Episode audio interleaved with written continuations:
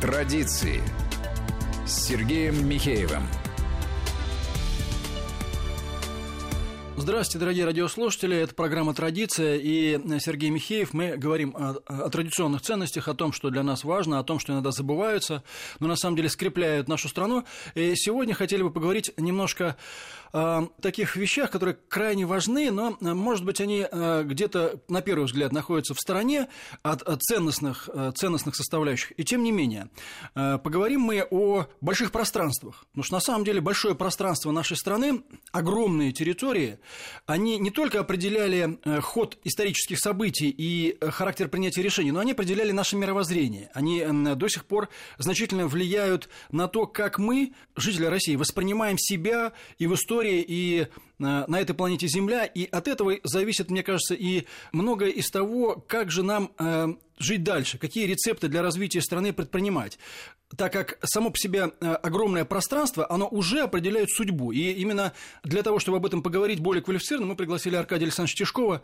члена-корреспондента Российской Академии Наук, заместителя директора Института географии РАН, заслуженного деятеля науки Российской Федерации, члена Президиума Российского географического общества. Аркадий Александрович, здравствуйте. Добрый день. Спасибо, что вы э, согласились э, прийти к нам в гости, хотя, еще раз говорю, может быть, это кажется немножко странным, но тем не менее, я считаю, что здесь странного ничего нет. Вот ваш взгляд на эти вещи, потому что, э, насколько я понимаю, вы э, разделяете эту позицию, что вот само по себе пространство, оно таким, может быть, иногда даже не всегда понятным образом, но определяет судьбу, судьбу страны, судьбу народа и влияет на ситуацию. Вне всяких сомнений, пространство для России – это неприходящая ценность. Это самое ценное, что а, есть, и то существо, которое все время, э, э, так сказать, в своей цене растет и растет, потому что э, среди других стран мы обладаем не только самой большой площадью, но и обладаем, так сказать, соответствующим, так сказать, количеством ресурсов, которые характерны для такого большого пространства. Мы имеем стратегическое положение между Европой и Азией. Мы имеем важный, так сказать, арктический фасад, который, так сказать, позволяет нам говорить 40% почти арктического циркумполярного, так сказать, пространства, который позволяет говорить, что при разных, так сказать, изменениях климата, разных ситуациях геополитических мы всегда будем, как бы, так сказать, над планетой и э, иметь стратегически важные э, положения положение. А самое главное, то, что пространством занимается география, наука, которая изучает, так сказать, все это пространство. Но она же, э, так сказать, формирует у человека мировоззрение, мировоззрение, мировоззрение ощущение себя в пространстве отвечает на вопрос, где ты? И вот человек, который, э, э, так сказать, э, там, километр на километр находится, он себя ощущает как километр на километр в закрытой комнате, в каком-то закрытом пространстве. А для русского человека, для российского, так сказать, жителя очень важно, важно ощущение, что ты от моря до моря, что называется, от Балтики до Дальнего Востока, и это все твое родное. И когда говорят, что пространство разделяет, а в данном случае, если это единая страна, связанная, так сказать, она, наоборот, соединяет. В отсутствии вот чисто э, вот такой идеологии, а в отсутствии национальной идеи, может быть, пространство, вот такое единство огромное, э, многообразие, так сказать, э, народов, многообразие природы, это то, что может стать впоследствии оформленную, так сказать, такую национальную э, идею э, основой для дальнейшего развития, для появления такого, я это называю пространственным оптимизмом на самом деле, потому что это несомненный, так сказать, дополнительный подарок судьбы, что ли, для народов нашей страны. Но как проведение, так сказать, да. свыше дано, да. это судьба, и отказываться от нее, не, не то, по большому счету, это преступление. Конечно, конечно. И у меня еще э, очень важная, так сказать, мысль все, все время возникает, что русский человек, э, он имеет э, и даже взгляд совершенно другой, более широкий и более гуманистичный, что ли, для того, чтобы определять свое будущее, будущее планеты.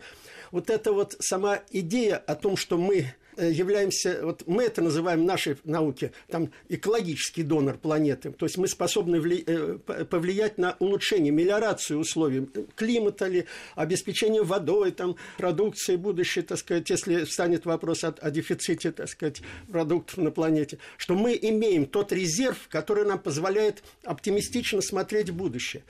Другое дело, что самое важное для нас, имея такое пространство, мыслить, конечно, пространственно, а заниматься пространственным развитием, обеспечением э, э, гармоничного развития всех регионов, не делать из, э, так сказать, страны какую-то там горстку, горстку отдельных очагов, так сказать, промышленности, потому что, хотя это тоже можно представить стратегию такую, так сказать, для развития, но все-таки надо понимать, что такое гармоничное развитие всего пространства позволит нам сохраниться, а сохранить лидерские позиции в мире, а нормальные отношения с соседними государствами, позволит, так сказать, улучшить положение регионов и отдельных граждан.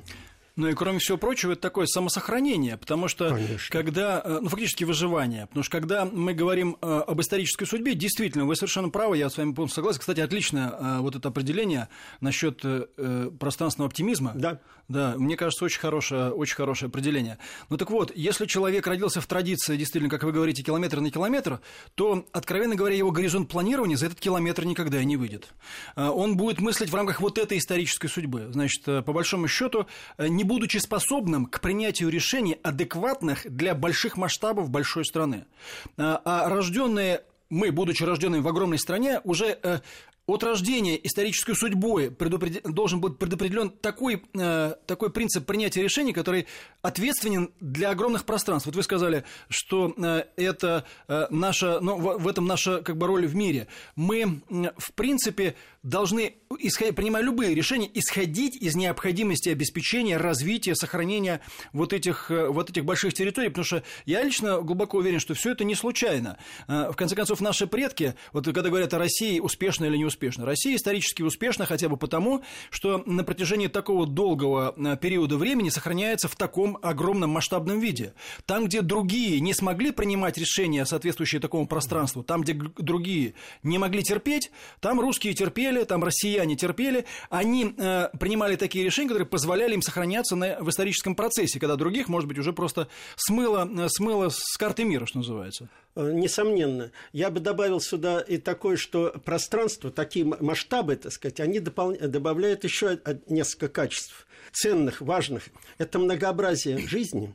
У нас восемь природных зон. У нас такие контрастные, так сказать, условия, которые вроде могут отпугнуть там и Арктика, и там Кавказ, и э, Крым, и э, Черноморское побережье, и Дальний Восток, и Северо-Восток, и абсолютный, даже по, по температурам, так сказать, абсолютный минимум, минус 71 градус, абсолютный максимум, там 45, э, э, плюс 45 где-то, а это пустыня и э, без, э, безжизненные э, льды. Вроде бы отпугивает, а на самом деле это многообразие бесценная, так сказать, возможность для того, чтобы э, так или иначе получить какие-то дополнительные бонусы э, в разных ситуациях и многообразие э, населения. Почти 200 национальностей, там сотни языков и прочее.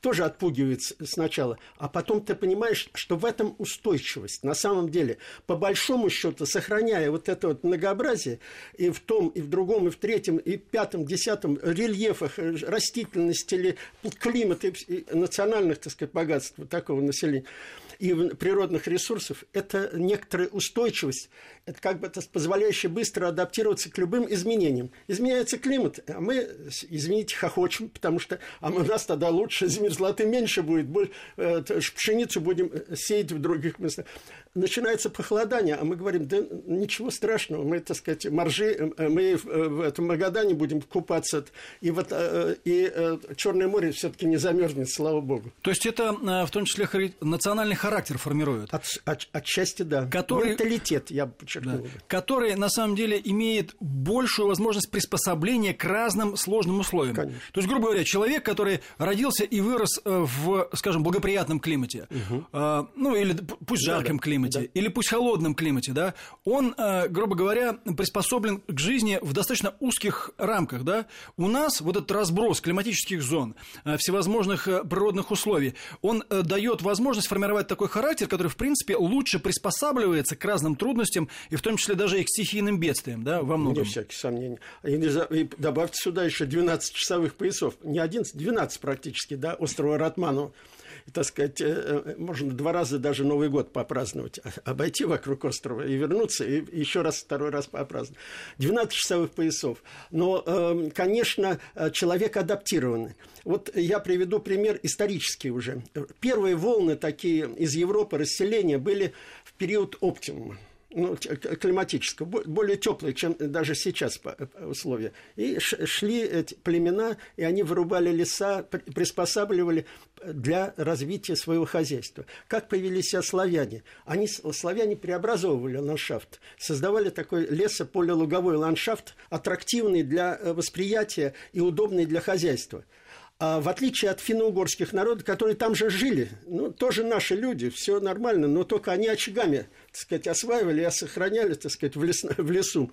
И вот это два типа адаптации. А теперь представьте, что тех же, так сказать, э, русского человека десятки типов адаптации. Поморы – это одно – Понимаете, казаки на юге другое. Э, в горах, на Алтае, пожалуйста, третье.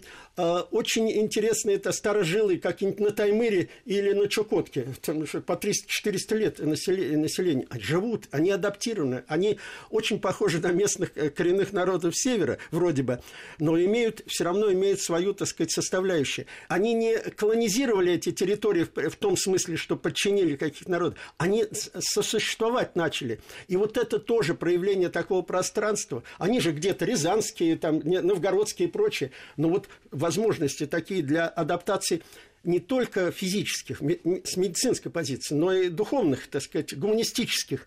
Вот это очень важный момент для осознания, для понимания пространства. Ну, для того, чтобы это понимать, надо вообще немножко головой думать, да, к чему, к чему современная массовая культура не очень располагает. Но помимо массовой культуры, вот вы уже немножко затронули эту тему, давайте ее разовьем. Все-таки какова должна быть стратегия удержания и развития этих пространств сегодня? Потому что я вот э, э, скажу честно, я резкий противник а вот такого, знаете, примитивно-рыночного подхода к развитию наших пространств, который заключается вот в чем. А давайте всех сгоним в 5-6 центров миллионников, угу. а остальные территории вообще никому не нужны. Они как-нибудь сами там вахтовым способом будем куда-то заезжать, потому что в этих миллионниках, значит, легче деньги зарабатывать, можно меньше тратить на управление и так далее. Вот э, я не специалист, но мне интересно ваше мнение. По-моему, это вообще тупиковый совершенно путь. Абсолютно. Это путь потери вот территории. Это так называемая кластеризация пространства, когда э, сохранять, направлять бюджетные потоки или менеджмент, э, так сказать, э, федеральный менеджмент на очень узкий, на очень ограниченный набор таких пространственных единиц – так сказать, агломерации, или это будет промышленный центр или прочее. Ведь доходило до абсурда. В первом документе, я уж не знаю, так сказать, крамольные мысли, но все-таки скажу, в первом документе еще когда э, Медведев становился президентом, 2008 год, послание президента, вдруг в проекте послания вкралось то, что 20 кластеров будет в стране, а на остальное, так сказать, ну, ну что называется, плевать, по большому счету. Притом э, работала очень такая формула, может быть, вы ее поймете, я не знаю, как э, слушатели поймут ли.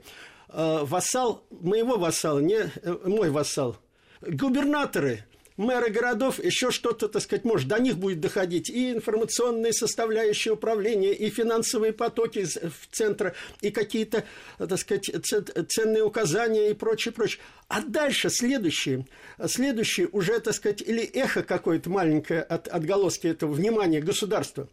И вот э, э, это страшно с каких позиций? Первое – это практически борьба Э, против федерализма. На самом деле, так сказать, это очень серьезная вещь, потому что ну, на каком-то этапе или Дальний Восток, или Уральская республика, или Дальневосточная республика скажут, ребят, ну, мне это неинтересно, вы, вы ложитесь спать, а у нас, так сказать, утром мы начинаем работать, а я ничего от вас не понимаю, ни денег от вас нет, ничего, живите как хотите. А ведь есть основания у регионов говорить именно так. Вы посмотрите, все больше и больше полномочий передается региону. Вроде бы радость такая, так сказать, децентрализация, и мы за нее радуемся. Но какая это децентрализация? А леса охраняйте сами, э, потому что, так сказать, горят, ну, тушите. Есть у вас деньги? Нет, ну, извините.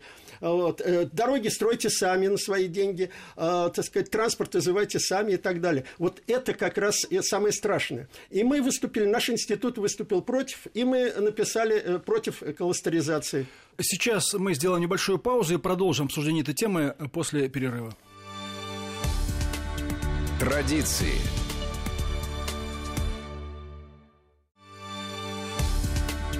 Традиции с Сергеем Михеевым. Продолжаем нашу программу «Традиция». Напоминаю, что у нас в гостях Аркадий Александрович Тишков, член-корреспондент Российской Академии Наук, заместитель директора Института географии РАН.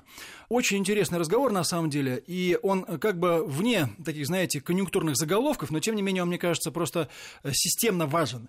А, вот эта концепция такого какого-то кластерного развития, да, которая на самом деле э, фактически сбивает все население страны э, в несколько крупных городских центров, а остальную территорию э, даже вроде как не э, в учет, так сказать, не берет, мы уже сказали о том, что вот она, на мой личный взгляд, крайне, крайне порочна. Но вот э, Э, как вы считаете, каковы причины такого подхода? Вот как мне кажется, кстати, если так с мировоззренческой позиции заходить, мне лично кажется, что здесь, например, сыграла роль как раз тот фактор, о котором мы говорили в предыдущей части программы. Эти подходы, они как бы слизаны с некоторых западных практик, а эти западные практики развивались в условиях небольших стран, очень крупных, так сказать, э, очень уплотненных центров урбанизации. То есть, грубо говоря, они развивались совершенно в другой мировоззренческой парадигме. Поэтому их искусственный перенос на нашу территорию, на нашу практику, он дает вот такие совершенно очевидные издержки. Это первое. И второе. Это попытка просто тупо сэкономить деньги. И сэкономить деньги, и главное, так сказать, сэкономить силы на то, чтобы э, вкладывать им и, так сказать, умственные э, усилия на то, чтобы вкладывать в развитие регионов и всего пространства нашего российского в целом. Почему? Объясню. Действительно, нет э, э, таких практик, э, ну, за исключением, может быть, немножко Соединенных Штатов Америки, Канада и Бразилия, такие крупные страны, где, э, где э, пространственное развитие, как таковое, оптимизация пространственного развития э, поставлена в ранг государственной задачи. Но это страны, где в разы, в десятки раз, например, инфраструктурная сеть дорожная развитая больше. У нас всего 50 километров на тысячу квадратных километров. Это меньше, чем в Киргизии, меньше, чем в Украине, меньше, чем во всех практически. Мы одно из последних мест по плотности транспорта э, в мире занимаем. Но постсоветские республики это отдельная песня, Нет, потому ну, что, потому что в них вложили. Да, в них а, вложили а, когда-то а, мы же. Да, да, мы же вложили, но Россия не развивается. Транспорт, а, связанность территории, сопряженное развитие регионов. Нету этого ничего. Ни в это не вкладывается. А кластеризация доводит до того, что половина населения будет жить, ну, так сказать, счастливо, что называется, в крупных агломерациях и э, центрах, ресурсных ли, э, так сказать, даже научных. Вот сейчас по новой стратегии, э, стратегии пространственного развития, которая принята в 2019 году, в феврале, как раз декларируется, что мы должны, каждый регион должен иметь свою стратегию, своих, так сказать, приоритетных э, э, направлений экономики, дальше ни ни, шаг э, в сторону. 75 примерно миллионов человек должно жить в этих, вот в этих центрах, так сказать, пространственного развития, таких, куда будет все бюджетные вещи, все, все внимание федерального правительства и так далее. А все остальные как бы на периферии. И вот что получается. Мы даже смотрели судьбу тех городов, которые не занимают первой позиции ну, в каждом регионе есть столица и есть город, э, ну, так, второй, по третий, третий, там, допустим, Самарской области, э, там э, одни города, там два-три, которые развиваются. В Ленинградской области тоже один-два, не больше. А остальные-то тысячи городов, почти тысяча городов. Они, получается, так сказать, вот в этой периферию, как бы, которая не получает даже не то, что внимание, даже энергетически она, так сказать, отстает от всего прочего. То есть вот таким кластерным мышлением дифференциация регионов усиливается на самом деле. Плюс ко всему, тут очень э, важный, важный момент, то, что э, мы так отталкиваем, отталкиваем экономически даже. Мы решаем даже вопрос о том, что ну, э, бесперспективно и хорошо. Я вот вхожу в комиссию по ликвидации населенных пунктов в нашей стране. Есть такая в Минэкономразвития комиссия. Каждый год десятки поселков крупных, бывших по э, несколько тысяч и даже больше, закрываются просто. Там ноль населения. Вот недавно было заседание э, летом э, в Минэкономразвитии, мы закрыли поселки, где я был в 70-х годах, в Магаданской области. Там было по 5-10 тысяч населения. Сейчас там ни одного человека нет. Вы можете представить страну, где вот так вот, не, не типа Детройта, который все-таки продолжает жить, хотя, так сказать, какие-то э, предприятия закрыты, а здесь просто все закрыто. Для человека, от, что называется, отключается рубильник, и отключается, э, транспорт не ходит, школы закрыты, детские сады, то есть все, больше дальше поселок не развивается. Вот чтобы такого не было, нужно прекратить практику вот такой даже, я бы сказал, даже некоторой степени, степени сегрегации. Первый сорт, второй сорт. Вот как я говорил, что вассалы моего вассала не, не мои вассалы. Заботьтесь сами о них. Вот у кого-то, у регионов есть деньги, они, у них получается, какой-нибудь Ханты-Мансийском или там Ямало-Ненецком или э, там Якутии. А у других-то нет денег. А я хочу понять, это вот такой какой-то примитивный рыночный подход? Абсолютно. Или отсутствие стратегического мышления? Что это? Или все сразу? Я считаю и то, и другое, и даже третье, вот это такая некоторая бесхозяйственная безграмотность, абсолютная безграмотность. Само... И самоуверенность. Самоуверенность, несомненно. Потому что люди, э, люди, не понимая вот то, с чего мы начали, так сказать, вообще феномен пространства, не понимая это, они его и не ценят. Вот для меня, для человека, который работал от западной границы до востока, например, вопрос курил – я говорил, оптимизм есть пространственный, а бывает пессимизм пространственный. В правительстве несколько раз лично слышал от э, очень серьезных людей, даже в рангах, так сказать, замминистров, так, а зачем, говорит, нам столько пространства? Понимаете, тяготятся некоторые простра... Э, пространства. они готовы его разбазарить. Да, да. Конечно, такие, э, когда там вопрос курил э, встанет, они скажут, ну чего ж там, забирай. Если забрать Курилы, вот э, я вам скажу, как э, так сказать, заместитель директора института, где делался атлас Курильских островов, последний, вот наш самый э, свежий, мы благодаря этим Курильской гряде, например, раньше арктического шельфа получили шельф Охотско-Охотоморский целиком в распоряжении своей страны. А западно, там, западно-камчатские месторождения еще не разрабатывались, но они очень, э, ну, не то что богаты, супер богаты, как и сахалинские. А Курилы бы нам открыли бы, если бы не наши были, открыли бы, это было бы международные, так сказать, воды, и, пожалуйста, бери сколько хочешь. Так и делали. Там до, до нескольких сот судов вот до этого решения ООНовской морской э, правовой комиссии, несколько сот судов вели себя как хотели, э, рыбу ловили и прочее, прочее. Разве это рачительная э, забота о своем пространстве? Ну вот, кстати, интересно здесь и то, я уже в свою такую политологическую, так сказать, сферу загибаю.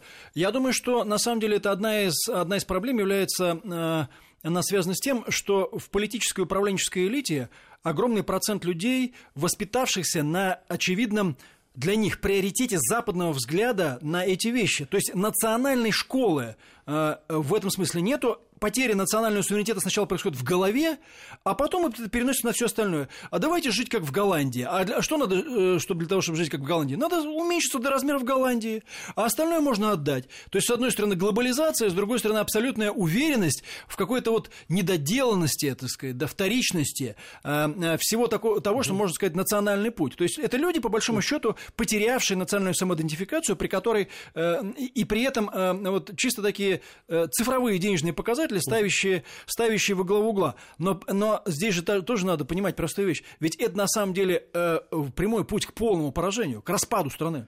А вот это пораженческое настроение как раз не только вот э, из-за пессимизма, пессимистического отношения к э, пространству, тяготения им, но и то, что э, потеряна сама канва патриотического отношения к стране. Ведь, по сути дела, то же самое пространство страны – это то, что может, так сказать, усилить, усилить вот патриотический настрой у людей. Почему? Вот мы такие, мы можем гордиться. Вот, понимаете, с, с, с момента того, что мы начинаем гордиться своей страной, мы начинаем ее и понимать. И, и вот то, то многообразие, про которое я говорил, это же тоже такая неприходящая ценность.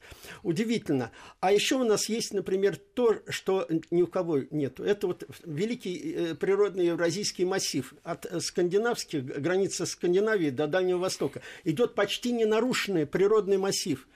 Да, там, там так сказать, где-то нефть добывают, где-то рубят, где-то горит и прочее, но все равно это э, около 60% территории страны сохраняется природа это вообще, понимаете, на фоне, это как э, картины Третьяковской галереи, что они вот висят, и они все ценнее и ценнее, бесценными в итоге становятся. И также наша природа нашей, э, нашей страны бесценна. Мы же не знаем, что понадобится нам через 10, 20, 50 лет. А природа э, всегда это резерв, так сказать, основа жизни, выполнение конституционных э, основ здоровой среды, это медицинские какие-то новые, новые, так сказать, вещества и так далее, и так далее. Это природа. Вот это очень тоже очень важный момент. Кстати, вот к вопросу еще э, о кластерах, вот на мой личный взгляд, когда людей загоняют в стесненные условия больших городов, у них вырабатывается совершенно другая субкультура поведения. Они перестают мыслить масштабами вот этой огромной страны и необходимостью обеспечения ее жизни, защиты этих территорий, да, они начинают мыслить в рамках городских субкультур. Района, значит, города в лучшем случае, в рамках субкультур, которые э, вот это пространство просто-напросто не ощущают. Кстати говоря, вот все всякие там протестные движения, они часто именно с этим э, бывают связаны. Меняется восприятие собственной страны. Ну, подумаешь, я живу, значит, вот здесь вот, да, в этом городе, а подумаешь, там что-то какое-то полстраны куда-то отвалится, ну, и мне наплевать. Тем более, что есть вот этот печальный опыт 91 -го года, когда огромные территории, как бы, да, мы просто потеряли, в том числе из-за своей бесхозяйственности. Но это уже отдельная тема. Э, у нас сейчас последняя часть нашей передачи передачи я бы хотел вас, Аркадий Александрович, вот о чем спросить.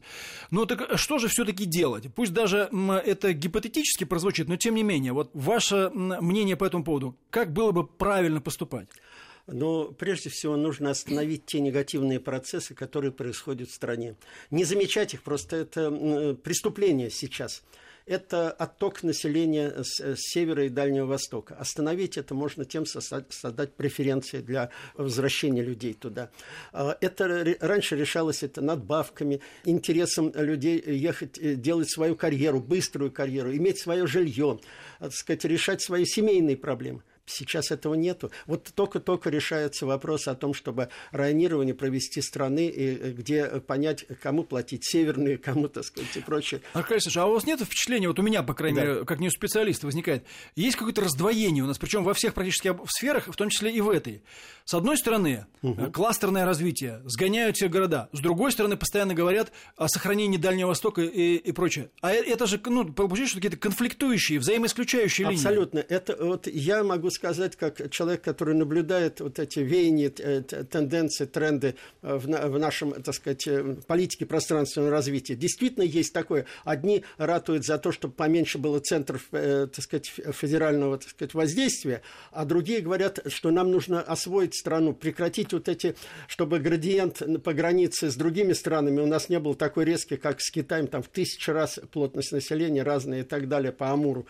Но вот создание преференций для Э, чтобы вернулись на Дальний Восток, например, люди в Сибирь и прочее, нужно э, действительно развивать, строить предприятия э, соответствующие, пытаться создать максимум условий для того, чтобы людям было интересно туда ехать. Второе, нужно решить все-таки проблему Прошу прощения, прошу прощения, но это могут, может сделать только федеральная политика. Конечно. Вряд ли это можно местным властям Ну, доверять. Э, знаменитая Столыпинская инициатива по поводу освоения, почти э, освоения Дальнего Востока. Почти 3 миллиона э, крестьян уехало туда. Это основа практически э, стала население этой территории. И э, уже мы были уверены во всех, так сказать, в том числе и в вопросах безопасности этого региона. Второе, я считаю, надо все-таки, вот вы тоже очень правильно подняли, кем себя считают городское население. Вернее так, городское население традиционных городов – это одно, а окраин спальных районов или пригородов – это совершенно другое. Ведь есть такое понятие э, э, городское крестьянство. До сих пор это уже третье поколение тех хрущевских э, крестьян, которые согнались и начали строить там, строить черемушки и так далее. Ведь эти люди по-прежнему остаются крестьянами мировоззренчески они даже голосуют совершенно по-другому. Это, это уже, так сказать, если говорить про политические всякие взгляды, они э, определенно выбираются, так сказать, достаточно бывает консервативно э, и э, очень неспокойное поведение. Вот был такой, так сказать, известный архитектор Глазычев, он даже из этого целую теорию построил как мы неправильно развивали окраины. Зачем гиперболизированные там агломера... эти, э, столичные агломерации развивали, потому что это э, язва, которая потом взорвется какими-то своими проблемами куда там развиваются, на восток ли, там, на запад ли. Вот. И апофеоз всего этого было создание новой Москвы, так сказать. Это просто э, нонсенс вообще-то с, с, э, с теорией пространственного развития. Ну, как теперь гордимся, что это самый большой город в мире по площади. По площади самый большой город, самый зеленый, потому что там относительно девственных 50% девственных лесов. Но сколько проблем. Одних там каких-нибудь э, сибироязвенных скотомогильников, там несколько, понимаете, свалки, самые крупные свалки, полигоны тоже оказались в центре. Очень много проблем. А решался только один вопрос. Где строить еще дальше жилье для тех, кто приезжает из тех же Дальнего Востока, из Сибири, что э, обезлюдивая целые пространства, огромные, там, по 10 Франций. Решалась проблема строительного бизнеса? А, только, абсолютно. Только, э, только строительный бизнес э, в итоге решил свои, свои проблемы. Это вот второй вопрос. Нужно решить эту проблему. Выгнать, э, так сказать, людей все-таки на пространство межгородские. Второе, конечно, нужно э, озаботиться тем, что до каждого должно доходить э, внимание центра. Вот тогда это будет страна. Понимаете? Чтобы каждый поселок не, э, так сказать, апеллировал так сказать, по, э, по цепочке, э, э, решал свои проблемы, а автоматически ему позволялось, так сказать, э, э, внимание государства почувствовать это, будь то больницы, детские сады и так далее. Нет этого сейчас. Вот останавливаются на, на, над столицей субъекта федерации и немножко, так сказать, следующий город Вологда и Череповец, там, в Ярославской, Ярославль, там, э, какой-нибудь еще. Больше нет, а остальные вне внимания. Мы даже их не знаем, не понимаем, что там происходит. Но, ну, но ну, если приедем и увидим, то мы чувствуем, что это абсолютное вот то слово провинции у нас теперь выросло, что там нету того э, счастья, рая, как в Москве. Разве это может так страна дальше развиваться? Нет, конечно, нужно что-то менять. И стратегия пространственного развития февраль, в феврале принятая в этом году, она не решает эту проблему. Она, наоборот, все равно концентрирует внимание на вот этих э, центрах, которые дают прирост понимаете, опережающее развитие. Ну да, там бизнесу легче бизнес, работать, да, там деньги да, крутятся, да, это туда дает можно цифры. Вкладывать. Они инвестиционно емкие, а туда, куда э, не, не получишь, там, там же дифференциация даже по этим центрам есть. Больше одного процента дает в год, так сказать, прирост, меньше одного, от 0,2 до одного процента. Понимаете, вот эта вот арифметика без, безжизненная, бездушная, вот, она, в общем-то, вершит судьбы этих оставшихся там, э, десятков миллионов людей, которые без внимания государства так и остаются. И вот последние случаи катастрофические, будь то наводнение Амура и э, Тулуни, будь то какие-то землетрясения, будь паводки и прочее, прочее, все, что вот связано с э, катастрофическими явлениями, показывает, что страдают э, как раз регионы без вот, даже не субъектов федерации, а ниже. Это поселки, да, которые очень далеки от внимания центра. То есть подход такой сугубо бухгалтерский. Вот там, там, где деньги появляются, то есть что такое хорошо? Хорошо это когда э, приносит э, доход. А когда дохода нет, то это как бы вообще абсолютно, не нужно. Абсолютно. То есть по, по большому счету отношение э, к стране не как там, к державе, обществу, государству даже, а как к бизнес-проекту. То, что в этом бизнес-проекте не дает прибыль, мы этот цех закрываем, ликвидируем, как бы его на металлолом режем и привет. Но по большому счету с точки зрения безопасности, сохранения территории, это ну, полный коллапс как бы. Да, на самом деле, э, э, вот мы в итоге получим, э, получим еще, так сказать, реакцию следующую. Как губки будут впитывать в себя людей агломерации, эм, будет жить больше 100 миллионов в европейской части, что сейчас уже есть а остальное будет рассеяно, так сказать, такой, знаете, как пятушки на э, шкуре тигра, маленькие, так сказать, какие-то скопления населения, даже не, увид- не видные с космоса будут. Вот э, и у нас страна будет настолько, так сказать, диспропорция в развитии, что на каком-то этапе это может действительно взорваться. Это же приманка для, э, э, для тех, кто говорит, да что вы там, Сибирь, отдайте ее тем, где плотность населения высока странам, чтобы они осваивали там, Китай, там, не знаю, Японию и прочее. Северный морской путь, да зачем нам э, это, чтобы он был только наш? Пускай все будет открытый доступ, пускай все там будут.